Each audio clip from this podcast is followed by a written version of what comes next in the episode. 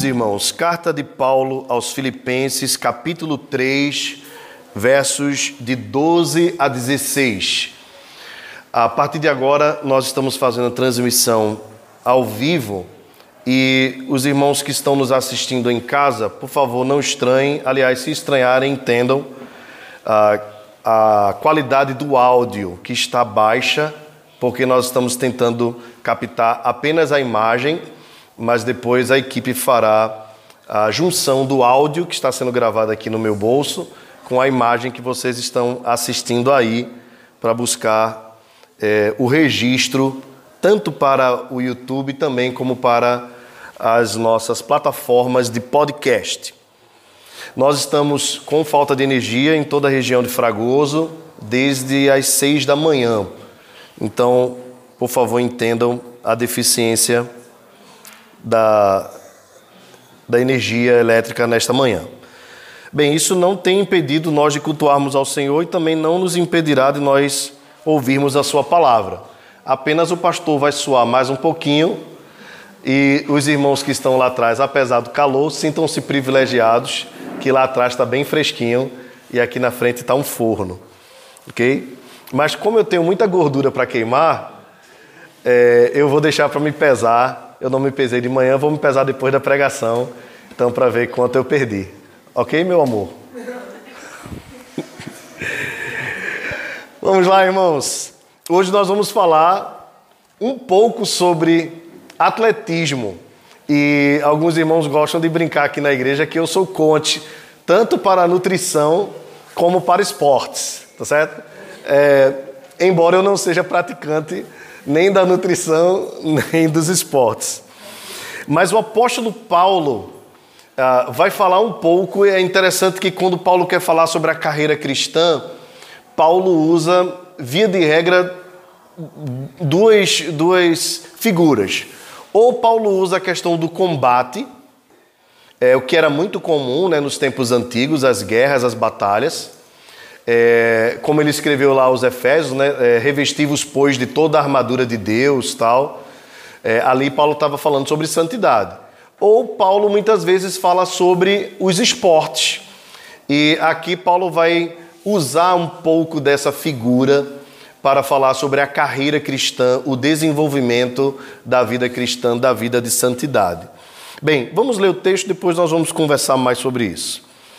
Paulo diz assim, inspirado pelo Espírito Santo: Não que eu o tenha já recebido ou tenha já obtido a perfeição mas prossigo para conquistar aquilo para o que também fui conquistado por Cristo Jesus. Irmãos, quanto a mim, não julgo havê-lo alcançado, mas uma coisa faço, esquecendo-me das coisas que para trás ficam e avançando para as que diante de mim estão, prossigo para o alvo, para o prêmio da soberana vocação de Deus em Cristo Jesus. Todos, pois que somos perfeitos, tenhamos este sentimento. E se porventura pensais de outro modo, também isto Deus vos esclarecerá. Todavia, andemos de acordo com o que já alcançamos. Que o Senhor abençoe essa porção da Sua palavra para a nossa edificação nesta manhã. Meus irmãos, ah, no texto anterior, na semana passada, o apóstolo Paulo, falando sobre os falsos mestres e alertando a igreja, Uh, ele traz o seu pedigree, ele conta um pouco da sua história, de quem ele era. Ele foi um homem fariseu dos fariseus. uh, dá pra gente fazer um outro culto agora, né? Acabou de chegar a energia, tá? Os que estão em casa. Então vou ter que arrumar outra forma de perder peso. Irmão, nós vamos aguardar só três minutinhos até o pessoal montar, dar o ok aqui para o som e nós ficarmos amplificados, tá bom? Meus irmãos, façamos a leitura novamente do texto. Filipenses capítulo 3, versos de 2 a 16. Diz assim a Escritura: Não que eu o tenha já recebido, ou tenha já obtido a perfeição mas prossigo para conquistar aquilo para que também fui conquistado por Cristo Jesus. Irmãos, quanto a mim, não julgo havê-lo alcançado, mas uma coisa faço, esquecendo-me das coisas que para trás ficam e avançando para as que diante de mim estão, prossigo para o alvo, para o prêmio da soberana vocação de Deus em Cristo Jesus. Todos, pois que somos perfeitos, tenhamos este sentimento. E se porventura pensais de outro modo, também isto Deus vos esclarecerá. Todavia, andemos de acordo com o que já alcançamos. Que Deus abençoe a porção da Sua palavra lida. E eu queria uh, pensar com você exatamente sobre a nossa carreira cristã. Paulo ou usa o termo combate, a ilustração do combate, ou a ilustração uh, dos esportes, o que eram muito comuns, tanto as guerras, as batalhas, no primeiro século, até antes mesmo, como também a prática de esportes. Você deve lembrar que Roma é, é quem inicia com a prática olímpica, né? e ah, para os gregos havia também a prática em Corinto. Então havia os Jogos Olímpicos e os Jogos é, Istmicos na, na cidade de Corinto. Então isso era muito comum, mas as principais práticas esportivas é, estavam ligadas tanto à corrida como também à questão de arco e flecha. Então era muito comum a ao, ao grego, ao romano, ou à cultura greco-romana, é, entender o que Paulo usa como ilustração para falar sobre a carreira cristã. A carreira cristã é um combate e a carreira cristã, ou o desenvolvimento da vida de santidade, se assemelha em muito à prática dos esportes. Nós vamos entender um pouco é, lendo e nos debruçando sobre o texto. Por isso eu peço que você permaneça com a Bíblia aberta nesse texto, para que nós, vendo verso a verso, vamos explicando e trazendo algumas lições. É, o texto que nós estamos lendo, ele tem uma certa complexidade. Por isso eu preciso muito da atenção dos irmãos aos detalhes que eu quero trazer aqui para a vossa edificação nesta manhã. É, vale a pena lembrar aos irmãos que uma carta do Novo Testamento, assim como o restante dos textos é, do Novo Testamento e do Antigo, eles não tinham é, capítulos e versículos, então era, eram escritas de forma corrida.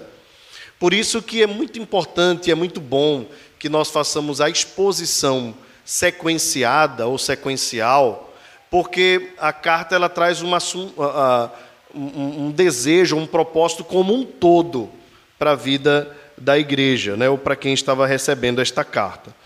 Neste caso, quando Paulo diz não que eu tenha recebido, ele está se referindo aos versos anteriores, quando Paulo diz ah, que ele gostaria de ser achado na justiça de Cristo, para, por meio da fé, conhecer mais a Deus, conhecer mais a Cristo conhecer o poder da ressurreição e a comunhão dos seus sofrimentos. E aqui talvez o ponto mais importante do texto, a chave para nós entender, entendermos os versos de 12 a 16. Conformando-me com ele na sua morte, para de algum modo alcançar a ressurreição dentre os mortos. Conformando-me com ele. O que é então, irmãos, a busca da santidade, se não a nossa luta constante em nos parecermos mais com Jesus Cristo? É exatamente isso que nos é proposto como igreja do Senhor e que Paulo fala a respeito dele, mas trazendo uma lição para a igreja. Tanto que depois ele vai dizer para os irmãos de Filipos serem meus imitadores. Ou seja, corram comigo também a mesma carreira. Qual é a ideia de Paulo? Paulo diz: ah, eu, eu fui alcançado por Cristo para viver conforme Ele. Então, Cristo é não apenas o nosso Salvador, mas é a nossa maior inspiração da nova vida que nós alcançamos por meio da fé. O nosso modelo, o nosso padrão. Paulo afirma categoricamente que ele não tinha outro objetivo de vida senão seguir a Jesus. E meus irmãos, esse termo seguir a Jesus é, é tão usado, né? o termo ser discípulo é tão usado e que às vezes nós nos esquecemos um pouco do que isso quer dizer. E nesse texto hoje, nós vamos aprender um pouco desta, da importância dessa terminologia, desse termo. Então, Paulo diz assim: para de modo algum alcançar, de algum modo, perdão, para de algum modo alcançar a ressurreição dentre os mortos. Paulo sabia que isso iria acontecer e queria estar em conformidade com Cristo no grande dia da ressurreição. Agora, havia, como os irmãos sabem bem, chegando na igreja de Filipos uns judaizantes. Esses homens eram fervorosos assim quanto à lei de Moisés, eram é, semelhantes aos fariseus. E eles queriam acrescentar algo mais à fé em Cristo. Então, alguns desses homens se achavam melhores do que os outros. E talvez por conta de, por serem judeus. Talvez por conta disso Paulo, depois de tendo falado, tendo falado quem ele era, né, o seu pedigree, que ele era fariseu dos fariseus, que ele era mestre, que ele era zeloso quanto à lei, Paulo agora vai confortar os irmãos de Filipos dizendo assim: nem eu mesmo, e Paulo certamente é, é, depois de Cristo nós não temos dúvida, né? que era um maior exemplo para as igrejas. As igrejas tinham muito carinho e, e, e veneravam né, de forma é, reverente o apóstolo Paulo pela sua vida, pela sua jornada. Paulo fala sobre ele mesmo, um um homem santo de Deus. Paulo diz: Nem eu alcancei a perfeição ainda. Se tem alguém entre vocês que estão dizendo aí que se, se circuncidarem serão crentes perfeitos, eu posso dar o meu próprio testemunho a vocês. Nem eu mesmo julgo que tenha recebido a perfeição. Mas, mas, o que é perfeição aqui, irmãos? O que é essa perfeição que Paulo tanto quer?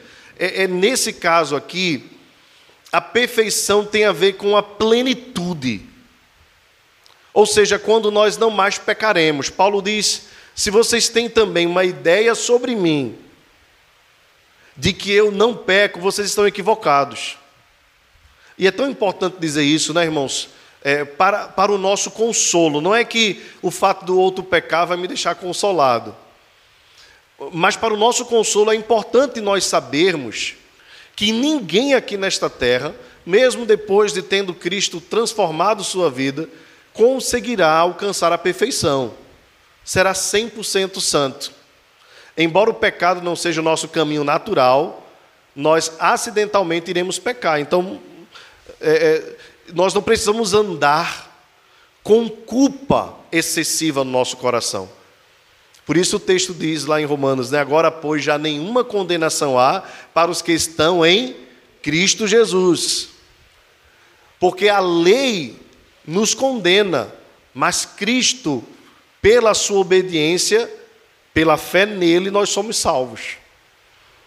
Então, Paulo diz: Eu não sou perfeito, não, não obtive a perfeição ainda, mas, aqui vem um ponto importante, mas prossigo para conquistar aquilo para o que também fui conquistado por Cristo Jesus.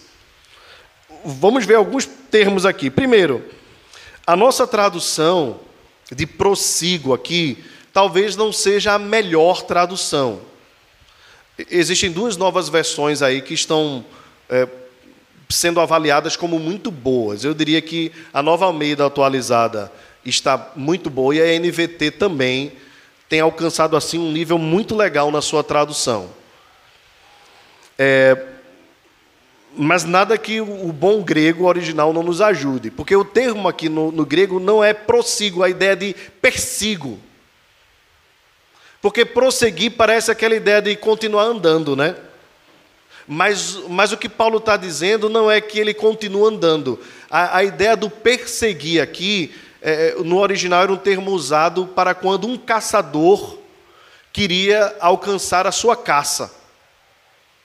Então não era um perseguir a vida de santidade de forma distraída, de forma assim displicente, mas era como um caçador. E você sabe bem, como um caçador precisa ter foco, como um caçador precisa ter disciplina.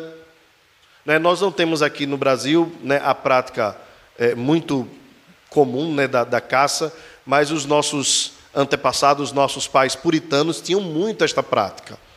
Né? Os europeus tinham muito esta prática, os americanos também. E, e para eles talvez isso se encaixe ainda melhor. Mas se você já assistiu filmes ou documentários sobre caça, você sabe muito bem, o caçador precisa estar muito focado, muito ligado, muito atento, muito perspicaz para poder alcançar o seu objetivo. Paulo diz assim: Eu ainda não sou perfeito e não alcancei a perfeição. Não, não tenho essa ideia de que alguém pode ser perfeito aqui. Mas, ao mesmo tempo, Paulo não está incentivando a displicência ou o relaxamento. Pelo contrário, ele diz: Eu não alcancei, mas eu persigo. Eu persigo esta perfeição. Eu faço de tudo como se pudesse ser perfeito. Por quê? Porque eu quero conquistar aquilo para o que também fui conquistado por Cristo Jesus. E esse termo conquista é mais um termo importante da prática esportiva. A, a, ideia aqui é alguém que atravessa a linha de chegada. Não é de hoje que numa maratona se coloca aquela fitinha, né?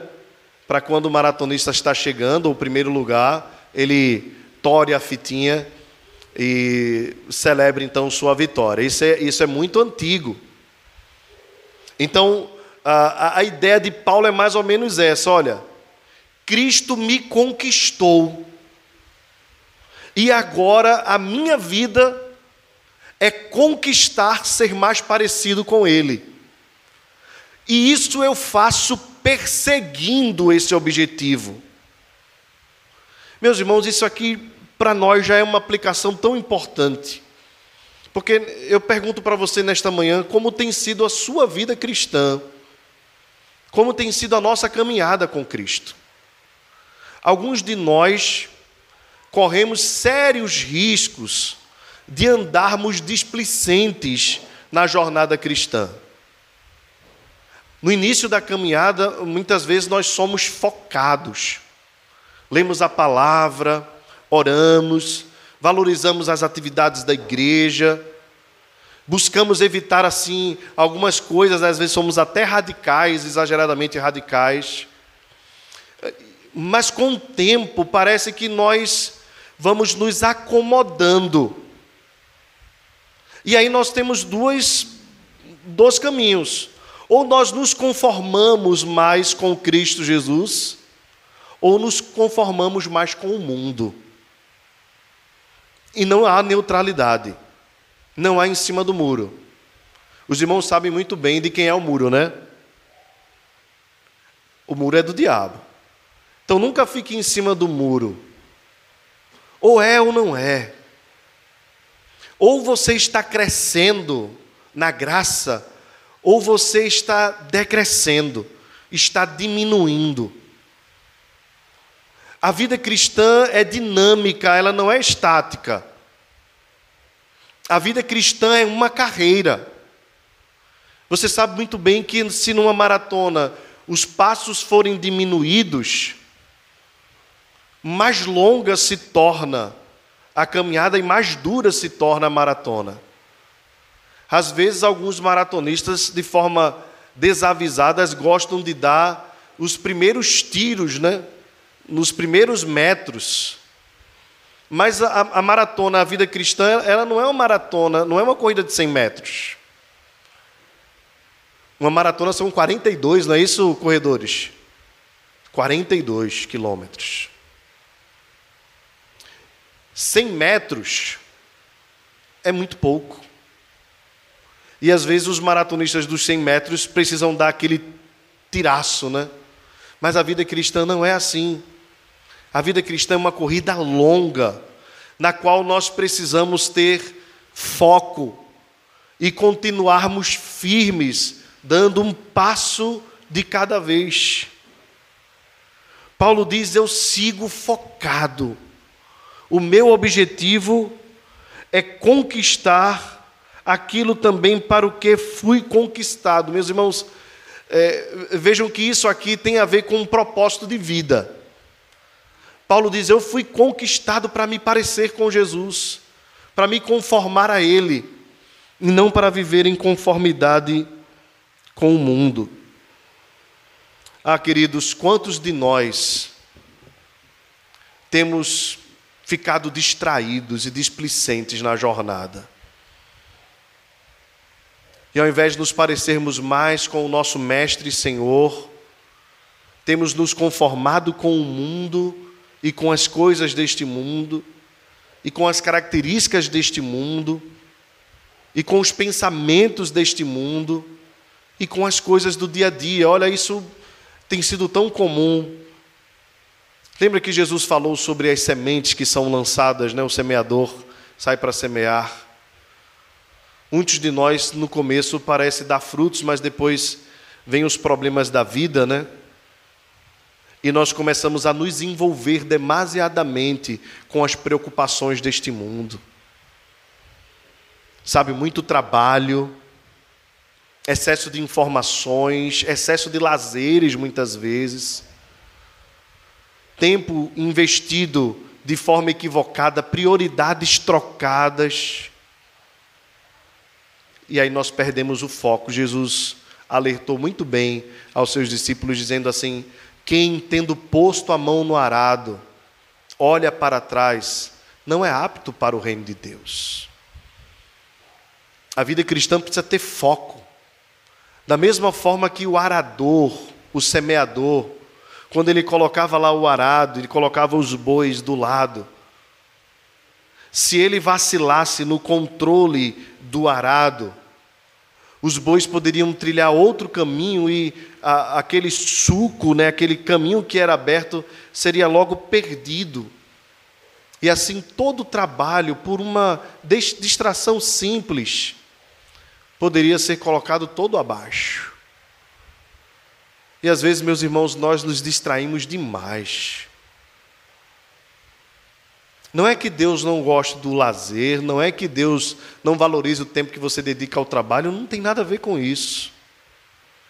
Todas as coisas nos são lícitas. Tudo está posto diante de nós. E todas as coisas são bênçãos de Deus para nós. A família é uma bênção, uma casa é uma bênção, o trabalho é uma bênção. Mas às vezes a nossa falta de foco faz com que nós façamos das bênçãos de Deus pedras de tropeço para a nossa própria vida. Nós jogamos a Deus um trabalho, oramos, pedimos a Deus que nos abençoe, e aí quando a gente começa a trabalhar, a gente diz que não tem tempo mais para Ele. A gente pede a Deus para passar na universidade, e aí quando a gente começa a estudar, a gente diz que não tem tempo mais para Deus. Às vezes nós nos esquecemos do foco assim, e, e às vezes por sutilezas. Sutilezas. Precisamos estar atentos, como um caçador a caça. Nós precisamos ter foco e objetivo.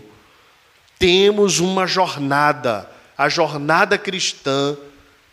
Nós fomos conquistados por Cristo para ela.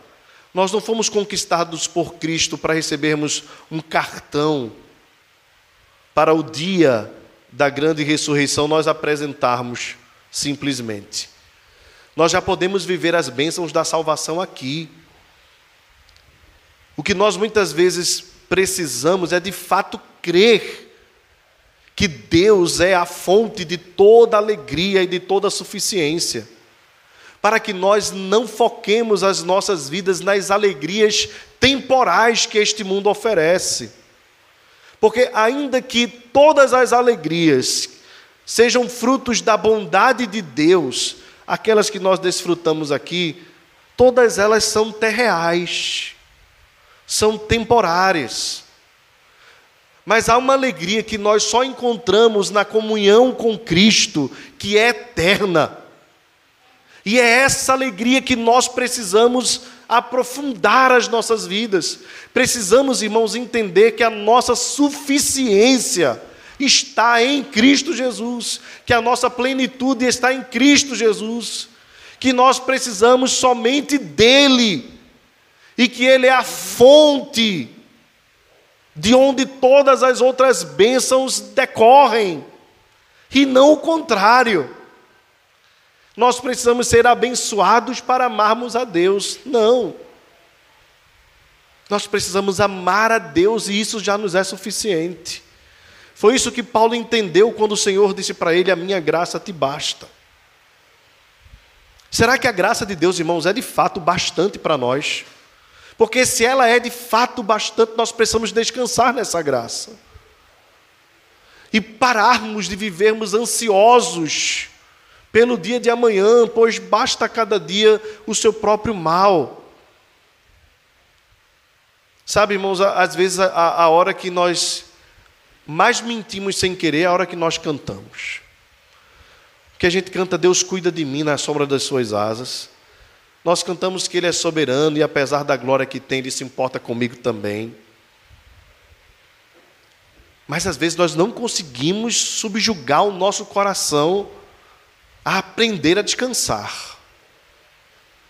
E aí muitas vezes nós não entendemos porque as provações vêm às nossas vidas. Achamos que é simplesmente coisa normal, natural. E não é. Ainda que esteja acontecendo com muita gente, como por exemplo é o caso da pandemia, Deus tem um propósito pessoal para cada um de nós. E em cada um de nós Ele está trabalhando algo. Então entenda que Deus está aperfeiçoando o seu coração por meio das tribulações. E não se desespere, não se exaspere, mas descanse em Deus. O verso 13, Paulo diz assim: Irmãos, quanto a mim, não julgo havê-lo alcançado a perfeição. Mas uma coisa faço, esquecendo-me das coisas que para trás ficam e avançando para as que diante de mim estão, prossigo para o alvo, para o prêmio da soberana vocação de Deus em Cristo Jesus. Bem, Paulo é muito claro com a igreja.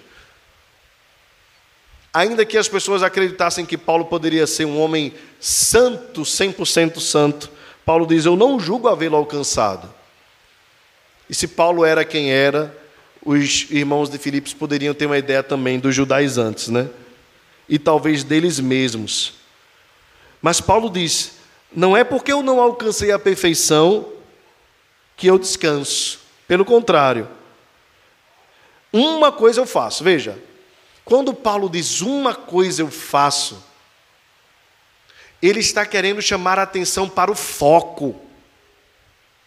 Há muitas coisas que Paulo fazia. Você sabe muito bem, Paulo era um homem que não parava. Mas Paulo diz, quando ele diz mais uma coisa eu faço, ele está chamando a atenção para aquilo que era mais importante. O que era mais importante? Esquecendo-me das coisas que para trás ficam e avançando para as que diante de mim estão. Então veja, Paulo diz: aquilo que passou, passou. E, e o que é o que passou para Paulo? Para Paulo, o que passou pode ser coisas que as pessoas achavam positivas e outras coisas que, que eram de fato negativas. Ah, entre as coisas positivas, talvez os judaizantes poderiam dizer: Oh, Paulo era um fariseu, era um homem doutor da lei. Paulo já falou que ele considerava tudo isso perda, tudo isso lixo, refúgio. Mas também o que Paulo deixava para trás era o seu passado terrível. Porque ele deixa muito claro que, quanto ao zelo, ele era perseguidor da igreja. A verdade que nós sabemos bem é que Paulo foi um assassino. Paulo era da seita mais dura de todo Israel, de todos os judeus. Paulo era um fariseu, um doutor da lei. Você sabe bem que Paulo recebia permissão do sinédrio para prender os irmãos nos cárceres e até para matar, como ele mesmo consentiu na morte de Estevão. Paulo tinha autoridade para livrar Estevão, Mas Paulo autorizou a morte de Estevão por apedrejamento, como nós vemos lá no livro de Atos. Isso poderia trazer à vida do apóstolo um, um, uma culpa terrível. Mas Paulo descansava na fé em Cristo Jesus. E por que ele descansava na fé em Cristo Jesus? Porque se ele olhasse para a sua vida em comparação com a santidade da lei, ele surtaria. Porque Paulo quebrou praticamente todos os mandamentos. E quanto à morte de pessoas, certamente isso faria com que Paulo não pudesse colocar a cabeça no travesseiro para dormir. Vejam, meus irmãos, a vida cristã é uma caminhada, é uma jornada. Todos nós temos um passado. Todos nós já fizemos coisas erradas. Todos nós já pecamos em muitas coisas. Quer você tenha tido uma vida pregressa terrível antes de se converter, ou quer você tenha sido criado no Evangelho e já fez muita coisa errada. Independentemente do tempo em que você foi alcançado e do tempo de caminhada cristã que você tenha, certamente você tem pecados do passado.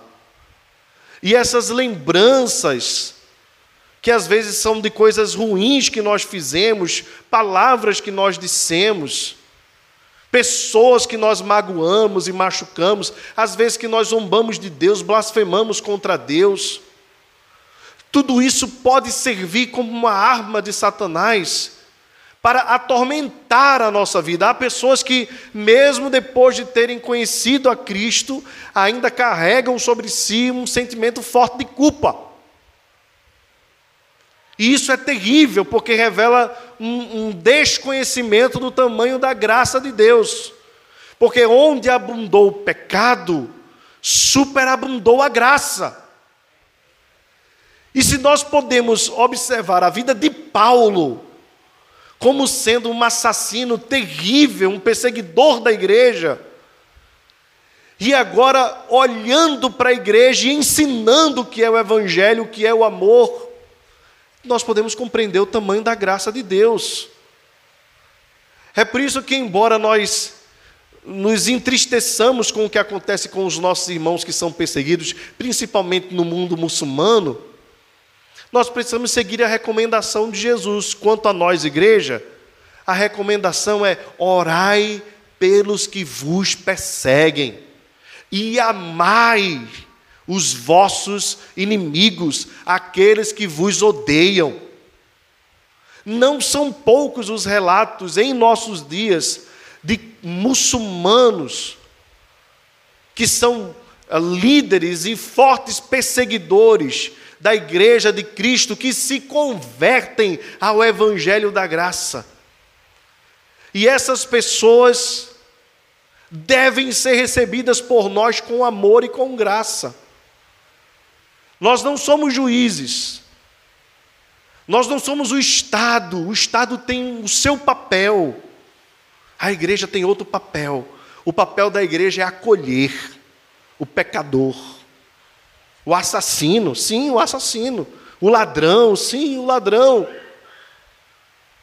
Os nossos pecados ocultos não são para Deus no sentido da salvação menores do que os pecados daqueles que envergonharam publicamente a sociedade. Nós somos todos pecadores, absolutamente.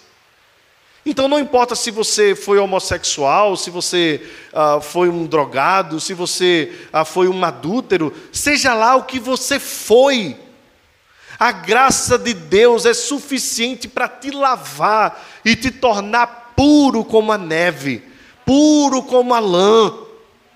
Então a vida cristã tem a ver com deixar o passado. Quando Paulo usa o termo aqui, esquecendo-me, não é que vai sair da memória.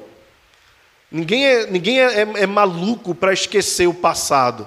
Nós sabemos bem, às vezes essas lembranças vêm.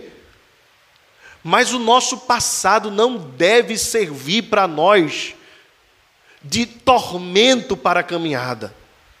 ao lembrarmos do nosso passado, do que nós já fizemos, dos nossos erros, talvez até daqueles que nós cometemos hoje pela manhã, antes de sairmos de casa, nós precisamos nos lembrar deles com o sentimento tranquilo e puro de que em Cristo Jesus, por meio da confissão deles, nós somos perdoados.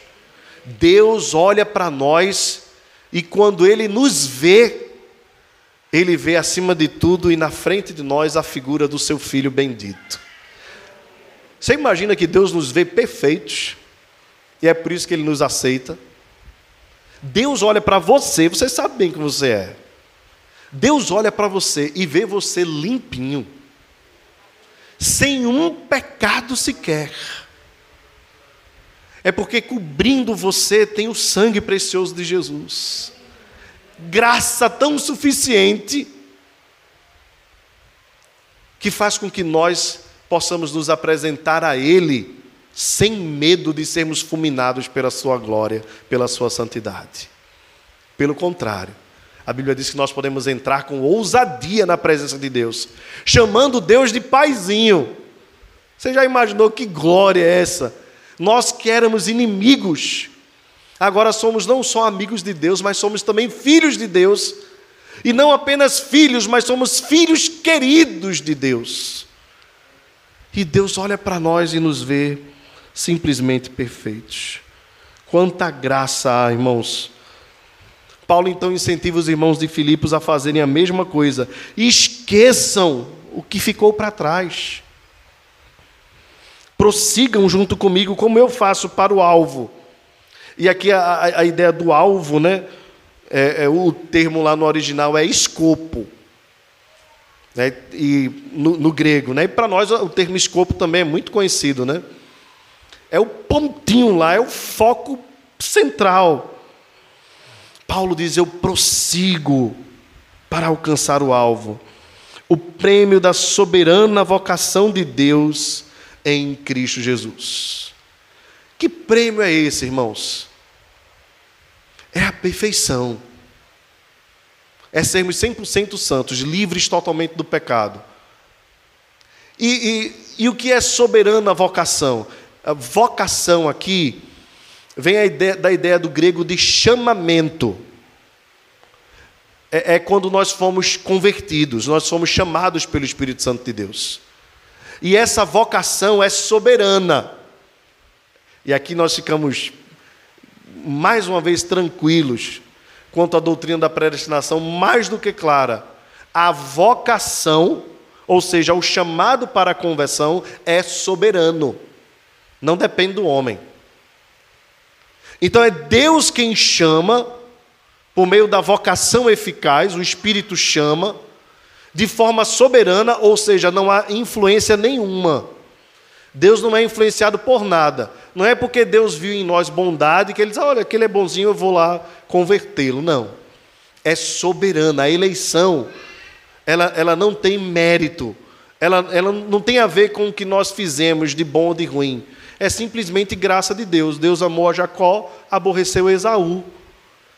E quando a gente chega ao ponto de não entender muito, a gente cai para a nossa insuficiência para compreender o tamanho dessa eleição, e diz aquilo que o apóstolo Paulo diz: o vaso não pode perguntar ao oleiro por que me fizeste assim, por que não me fizeste assim, porque aprove a Deus conceder misericórdia a quem ele quis e a não conceder misericórdia a quem ele não quis. Que podes tu com isto, ó homem? Nada. Ele é soberano. Quando ele opera de forma a aborrecer alguns, ele aborrece porque ele é justo. Todos pecaram, destituídos estão da glória de Deus, não há justo nenhum sequer. Quando ele decide amar alguns, ele é gracioso. E a justiça ele aplicou no seu filho, derramando sobre ele a sua santa ira. Jesus suportou a ira em favor de nós, a igreja nós fomos alcançados de forma soberana. E agora nós não podemos relaxar, porque nós fomos alcançados para sermos perfeitos. Esse é o prêmio, a perfeição, a santidade total. Então nós precisamos perseguir esse alvo para recebermos o prêmio. Não podemos andar de forma displicente.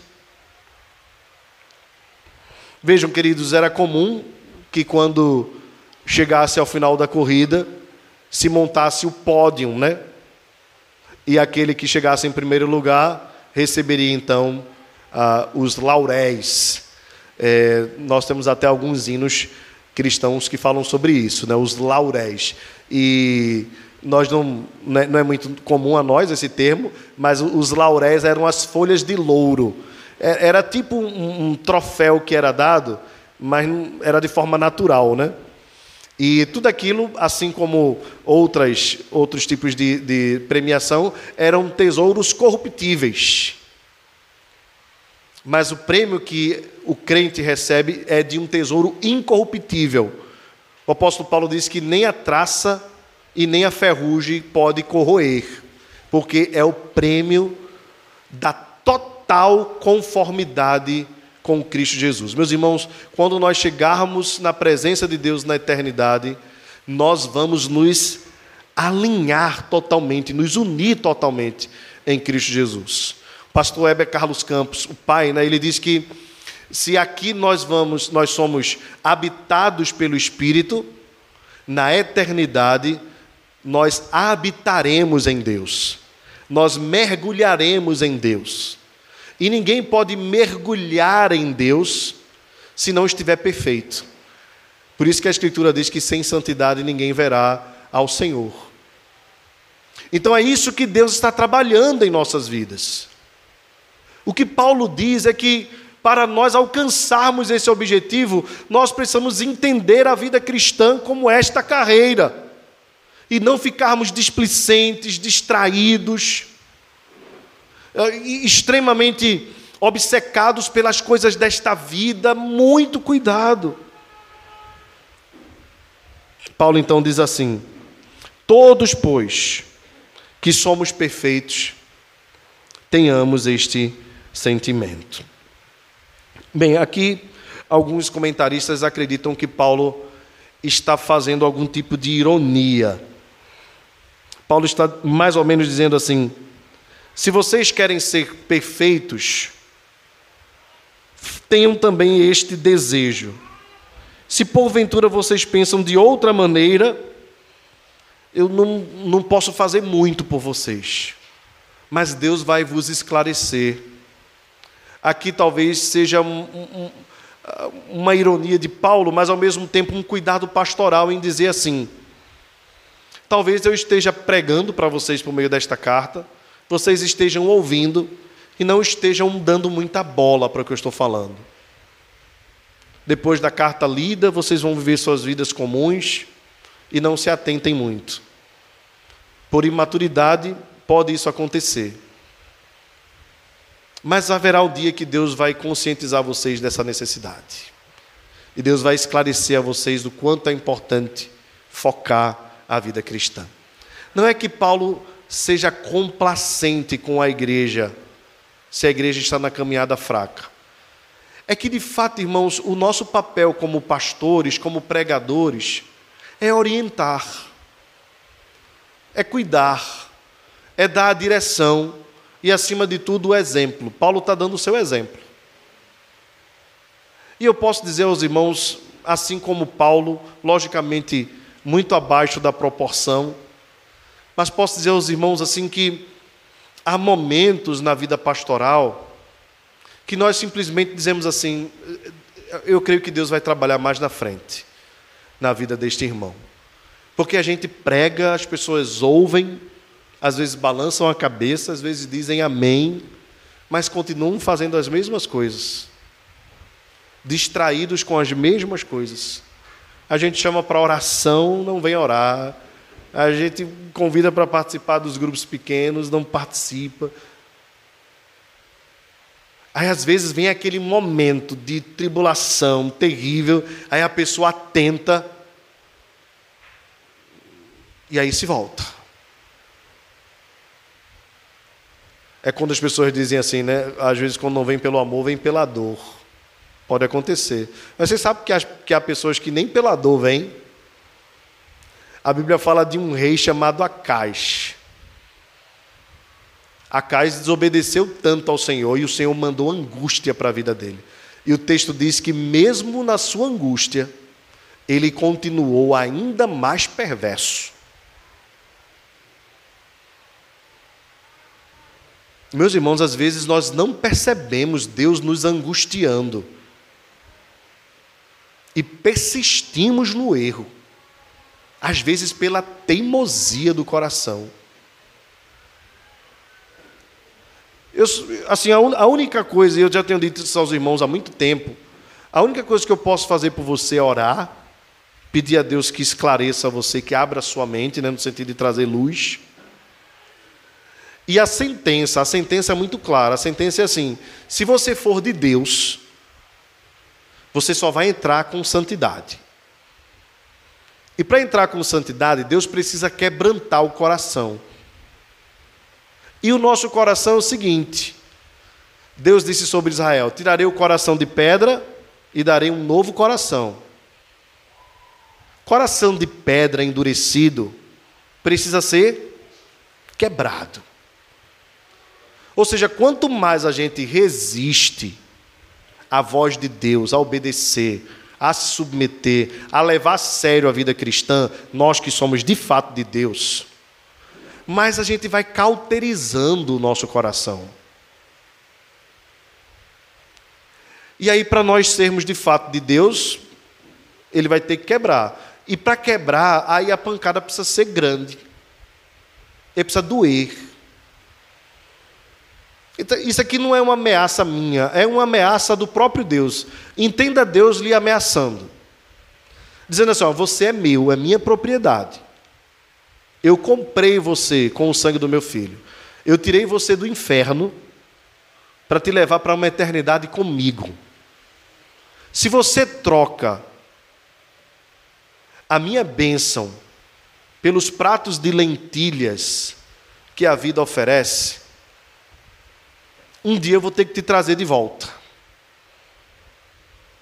E, e quanto mais duro você tiver, maior vai ser a pancada para eu te quebrar. Mas você só vem quebrado.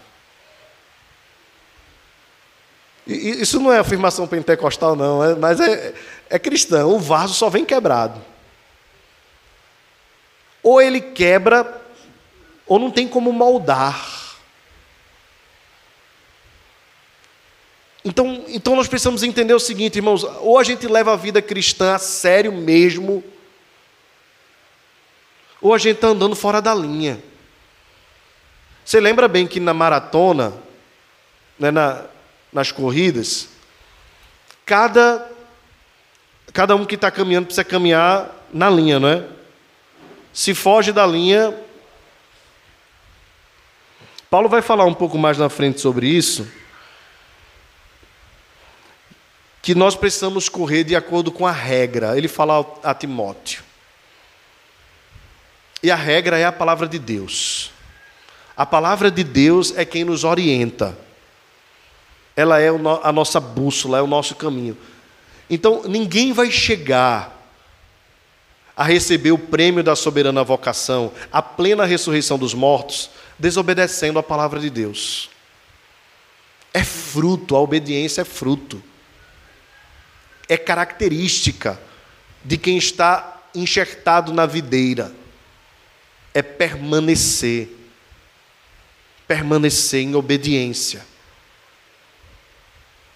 É claro que nós cremos que a salvação vem de Deus, é claro que nós cremos que a salvação não se perde, mas só não perde quem já de fato recebeu. E o fruto de quem já recebeu precisa ser testificado. Meus irmãos, se nós fomos retirados do distanciamento de Deus, qual deve ser o nosso caminho agora? A aproximação, não é verdade? Como é que a gente passa a semana toda e não tem comunhão com Deus? A gente não fala com Deus. A gente não canta os louvores de Deus, só canta porcaria, só ouve música do mundo. Pelo amor de Deus. Se por um lado, antigamente, eu já falei sobre isso, vou repetir. Se por um lado, antigamente, havia aquele estigma de dizer assim para o crente: não escute música do mundo. É claro que toda música é do mundo, né? Nunca veio um marciano trazer música para cá, pelo menos até agora não. Mas toda música é do mundo, né?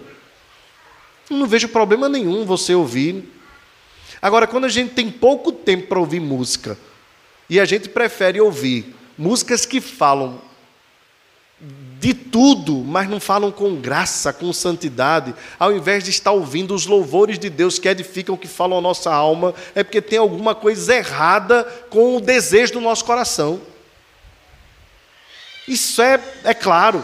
Eu, eu separei uma frase aqui para botar no boletim do pastor Everton Toca Chique, pedi permissão a ele, porque eu achei assim tremendo. Ele diz assim: as músicas não cristãs, por mais lindas e qualitativamente boas sejam, são vazias de um significado redentivo. Raramente ou quase nunca você vai ver uma música não cristã falando sobre a redenção que há em Cristo Jesus. Elas celebram o transitório, a vaidade, a decepção e uma ansiedade nunca satisfeita. Aí eu já vi crente botando no Instagram, andar com fé eu vou, que a fé não costuma falhar. Gilberto, gente, essa é uma música pluralista. Acorda em nome de Jesus. Não é a fé quem falha ou não falha, é Deus quem não falha. A sua estética musical apenas revela que a imagem de Deus permanece de modo sofrido, tão corrompida pelo pecado, mas ainda realizando parcial e inabilmente aquilo a que foi designada. As músicas cristãs, sem uma cosmovisão cristã, possuem elementos do mandato cultural, mas ausente de uma aliança da graça. Até música cristã que não seja correta de acordo com a Escritura também não edifica. Então, por favor, seja inteligente e use esse princípio aqui para a música, use também para os filmes, use também para as séries que você assiste. E não é que você não possa usufruir destas coisas, porque são artes, e a arte é, é oriunda do próprio Deus. E quando ela é boa, ela deve ser usufruída por nós para o nosso deleite, para o nosso prazer. Mas entenda, ela vai falar de coisas transitórias. A vida cristã é uma carreira tão dinâmica que, assim como os corredores não podem correr, usando o termo aqui no nordestino, se abestalhando, olhando para um lado, olhando para o outro, que pode vir a cair. Tem muito crente vivendo a vida cristã abestalhada. Lesa. Sabe, não se liga no céu. Você precisa entender que quando você acorda de manhã, você já dependeu de Deus. Você já percebeu quando você dorme, você está sujeito a tudo, principalmente se você dormir como eu durmo.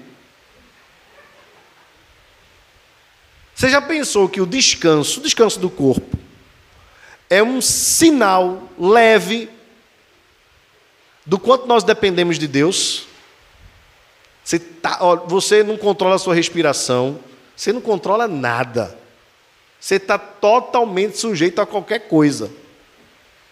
Então, quando você acorda de manhã, as misericórdias do Senhor já te cobriram. As causas de não sermos consumidos, são a causa de não sermos consumidos. Nós já acordamos de manhã dependendo de Deus. Só que aí a gente se esquece. E ao invés de a primeira coisa que a gente faz, é, vem a fazer de manhã é orar para agradecer, a gente já acorda correndo para ir trabalhar. Porque às vezes a gente pensa que depende do trabalho, mas a gente depende de Deus acima de tudo. Então, o que eu quero trazer para você, não, entenda bem, é, eu não estou querendo te condenar, eu estou sujeito às mesmas coisas que você, talvez seja até mais displicente do que você. Talvez tenham irmãos aqui que sejam mais cuidadosos do que eu, e eu louvo a Deus pela vida de vocês, são exemplos para mim. Às vezes eu passo um dia sem orar. Mas eu sei que tem irmãos aqui que não passam um dia sem orar. Louvo a Deus pela vida de vocês, são exemplos para mim. Mas o que eu quero trazer a você nesta manhã é uma mensagem de graça. Quando a gente está correndo fora do caminho, nos desviando, a melhor coisa que tem é quando a gente reencontra o caminho. Não é verdade? E essa manhã é manhã de você reencontrar o caminho. Eu e você. De nós juntos reencontrarmos o caminho. Então eu não estou aqui para dizer que sou melhor do que você. Eu não estou aqui para deixar você assim triste com a mensagem. Não é meu objetivo. Meu objetivo é dizer para você o seguinte: a gente precisa ter foco na jornada cristã. Se você está desfocado, vamos focar de novo. A ceia celebra isso a gente nos alimentar para voltar ao foco. Ah, mas é porque eu vou esperar um mês. Não espere um mês começar, não espere o ano começar. É, é hoje mesmo. O que, é que você vai fazer de tarde? Será que não dá para gastar meia horinha lendo a palavra? Dez minutinhos de oração? Será que não dá para você colocar assim no seu, na sua agenda do dia um tempo para falar com Deus? Ele está ansiando por isso. Não sou eu que estou dizendo, porque eu quero uma igreja mais forte, simplesmente. Isso é, eu também quero, eu desejo. Mas é Deus que está dizendo assim: eu amo você. Vamos passar mais tempo juntos. Vamos ter mais tempo de comunhão, vamos conversar mais. Vamos, vamos reajustar os pontos, sabe, irmãos? Deus, Deus quando olha para Israel perdido, Deus diz assim: vamos discutir o que é está acontecendo. Veja que Deus gracioso, Ele é perfeito, Ele não erra em nada. Mas Ele chama Israel, a quem Ele disse anteriormente: o boi conhece seu possuidor, mas o meu povo não me conhece. Aí Deus diz assim: vim depois, vamos discutir. Ainda que os vossos pecados sejam vermelhos como o carmesim, eu tornarei branco como a neve. Ainda que sejam vermelhos como a escarlata, eu tornarei branco como a lã. Se vocês quiserem me ouvirem, vocês comerão o melhor desta terra. Meus irmãos, Deus disse para Israel assim: Israel, qual é o teu problema? Abre a boca, abre a tua boca e eu a encherei. Eu sou o suficiente. Nem só de pão viverá o homem, mas de toda palavra que procede da boca de Deus viverá o homem. Deus, irmãos, tem nos chamado à comunhão. Deus tem nos chamado para nós acordarmos. De que adianta os lazeres da vida? De que adianta ter dinheiro no bolso? De que adianta ter casa própria? De que adianta ter bens? De que adianta ter tanta coisa e ser vazio? Não foi para isso que Deus nos chamou. Não foi para isso que Deus nos, nos conquistou. Cristo nos conquistou a um preço altíssimo. Cristo nos conquistou a preço de sangue, foi a sua vida que Ele entregou, em resgate de nós. Para nós vivemos uma vida plena, Ele diz: Eu vim para dar vida e vida em abundância. Meus irmãos, nós não podemos nos conformar com uma vida cristã medíocre, fraca, apagada, vazia, sem prazer, sem brilho. Meus irmãos, em nome de Jesus, é hora de nós acordarmos, alertarmos a nossa alma. Desperta em nome de Jesus. Desperta, acorda. Há uma vida plena, Há fogo do Espírito para aquecer o nosso coração, para aquecer a nossa alma. Há poder de Deus para uma vida plena, feliz. E nós muitas vezes estamos vivendo uma vida terrível de frieza, de gelo no coração, mas só pelas coisas de Deus. Pelo trabalho, não. Pelo ter dinheiro, não. O que está acontecendo conosco? Você precisa colocar a sua alma contra a parede. E ter uma conversa com ela, uma conversa séria. Subjugue a sua alma, o seu coração, aquilo que é a vontade de Deus. Você tem a mente de Cristo. Não se conforme, Paulo diz: Eu não me conformo, eu não julgo ter alcançado, mas eu prossigo para o alvo. Eu estou caminhando, eu estou seguindo. Como diz a antiga canção, estou seguindo a Jesus Cristo. Desse caminho eu não desisto, para trás não volto, não volto mais. Então, o que é que está nos prendendo? Quais são os prazeres, os amores? Ou a gente restabelece a coisa como prioridade e procura aquilo que é o nosso foco, ou a gente vai viver uma vida relaxada, isso não agrada a Deus. Eu quero convocar você nessa manhã a voltar para o Senhor, voltar mesmo.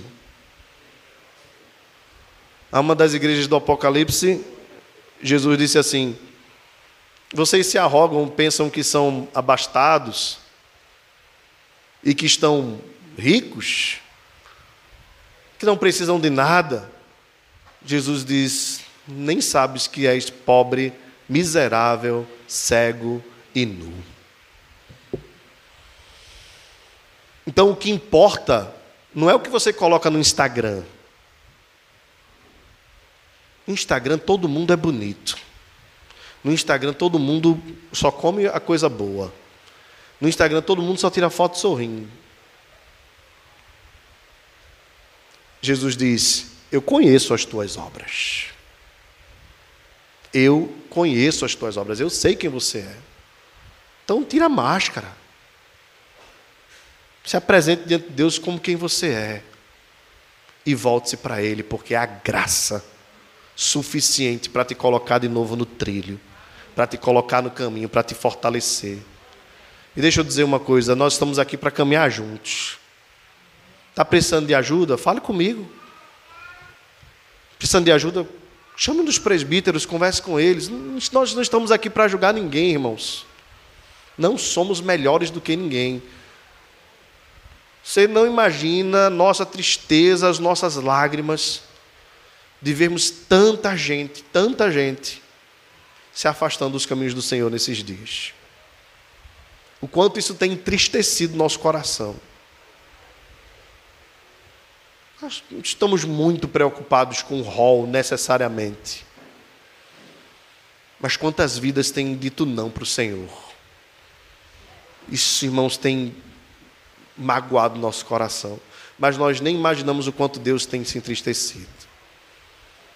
Por isso, meu irmão, se firme em nome de Jesus. Volte para o trilho. Volte para a linha. Volte para olhar para o alvo. Que Deus nos abençoe. Baixe a sua fronte, feche seus olhos. Pai amado, nós hoje nos voltamos para Ti. Porque, ainda que por pouco ou por muito, Muitas vezes nós estamos desalinhados na maratona.